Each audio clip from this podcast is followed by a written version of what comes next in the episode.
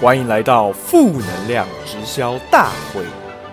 负能量直销大会提供满足口腹之欲、毁容毁法及各种没有营养的高品质负面垃圾话。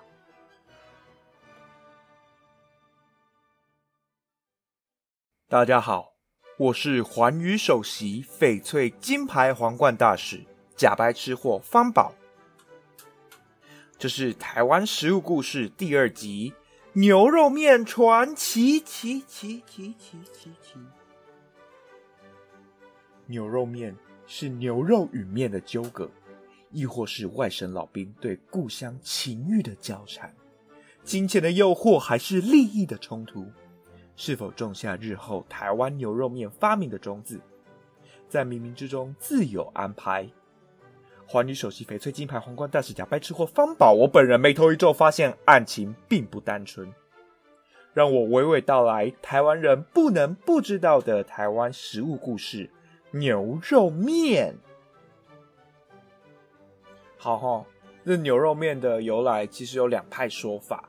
一派是作家陆耀东教授认为是由发大财是啊，高雄冈山的外省空军老兵因为思念家乡而发明；另一派是美食作家梁佑群老师，他认为延伸自台南清烫牛肉汤的做法。但不论是哪一派的说法，可以知道是牛肉面算是一种蛮年轻的台湾食物，可能还不到一百岁哦。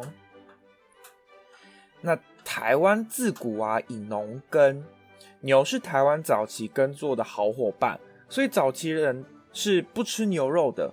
那吃牛甚至说是禁忌，一直到日治时期。哎，其实日日本呢早年也是不吃牛的，在西元六百七十五年的时候，天武天皇还发布了禁止食肉之诏，诏书里头就说五畜。就五种畜生呐，哈，哪五种？你、你朋友、你老板，不，不是，是牛、马、犬、鸡、猴这五种畜生不能吃。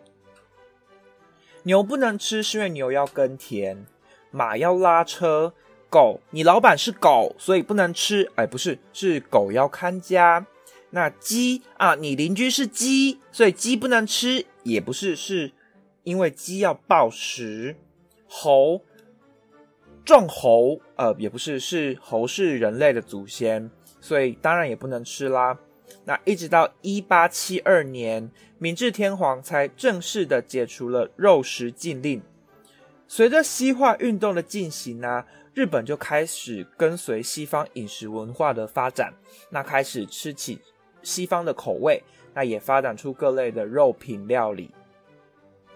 台湾当时啊，在日治时期的统治下，受日本人的影响，少数人开始吃牛肉。当年的台湾吃牛肉是文人雅士之间一件很很潮的事情。他们开口闭口就会问说：“哎，你有吃过那个牛肉吗？嗯，超厉害的哎，超好吃哦。”没有哈，他们不会这样讲，他们会去看人家的 IG，然后就看到有某位。呃，完美网红虾妹打卡说，嗯，牛肉寿喜烧超好吃，然后大家就去吃，哎，也没有哈，那个年代没有 IG，只有抖音啊，也没有抖音，嘿，没有啦，就是大家口耳相传，那吃牛肉就变成一档很高级的事情，那这也对日后台湾牛肉面受欢迎埋下了伏笔。随着国民政府撤退来台啊，落脚高雄冈山的空军士官。刘明德，他被怀疑是共匪，结果就被 fire 了。他就没有事情在家，就怀念起了家乡的郫县豆瓣酱。四川郫县豆瓣酱啊，这超有名，川菜一定要有的。于是啊，他就用台湾的材料黄豆来取代蚕豆，因为蚕豆在台湾不好找，改良出了一样也是很美味的豆瓣酱。那中国的同乡啊，听闻有美味的豆瓣酱，就纷纷都来买。其中一位空军老兵，他用这个豆瓣酱煮家乡的四川菜，人称盐帮菜的小碗红汤牛肉。小碗红汤牛肉的组成，我刚刚有讲到说，川菜很重要的一一个就是郫县豆瓣酱嘛。那加上我们很熟悉川菜都会有的花椒，还有八角组合起来的。原本的四川小碗红汤牛肉没有加面，那当时的背景下，中美合作的关系，所以有许多的面粉。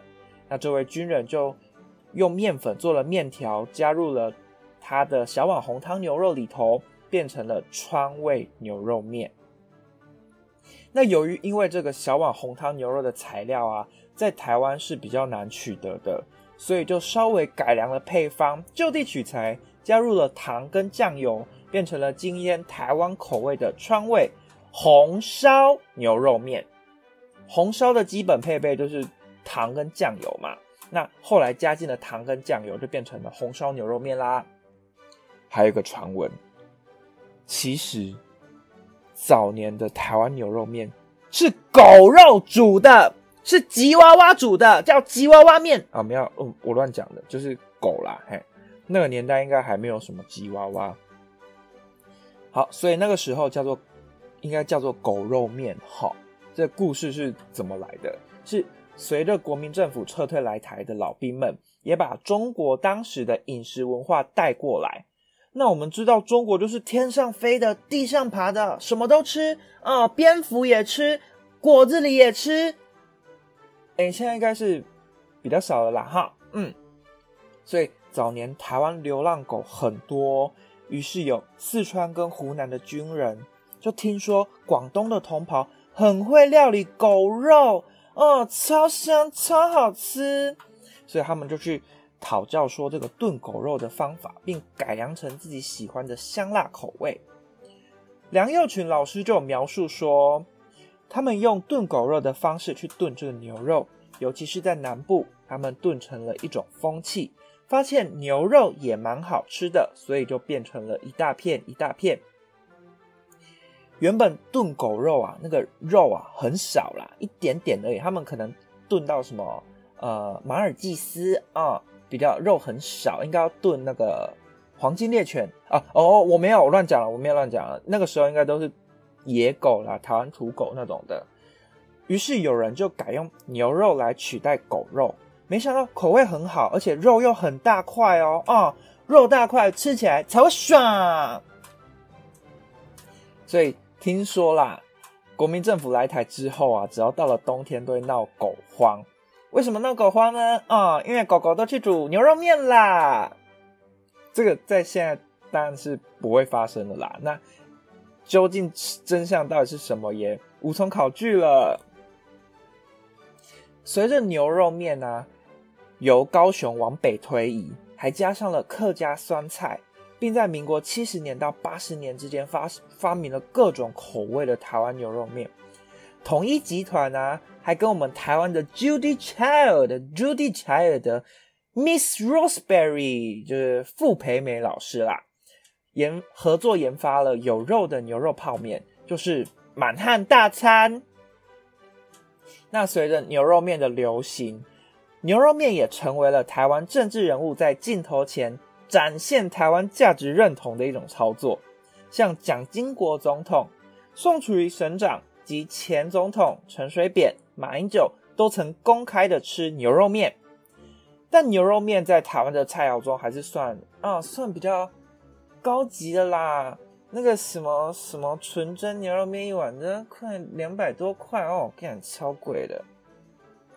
所以有一些不想被归类为权贵的假庶民，就选择吃肉燥饭配矿泉水啊，然后再去吃超贵的汕头火锅。我跟你讲，那个汕头火锅真的很贵。我有一次跟朋友去吃，我们一个人吃了一千多块啊！庶民一餐吃一千多块啊！好啦。谢谢你的收听。如果我有哪里讲错、讲不好，还是你对任何食物的历史背景有兴趣，还是要推荐我哪里有好吃的，都欢迎到脸书或 IG 搜寻“负能量直销大会”，或到我的个人 IG 账号“假白吃货方宝”留言和我们讨论。Bon appetit，拜拜。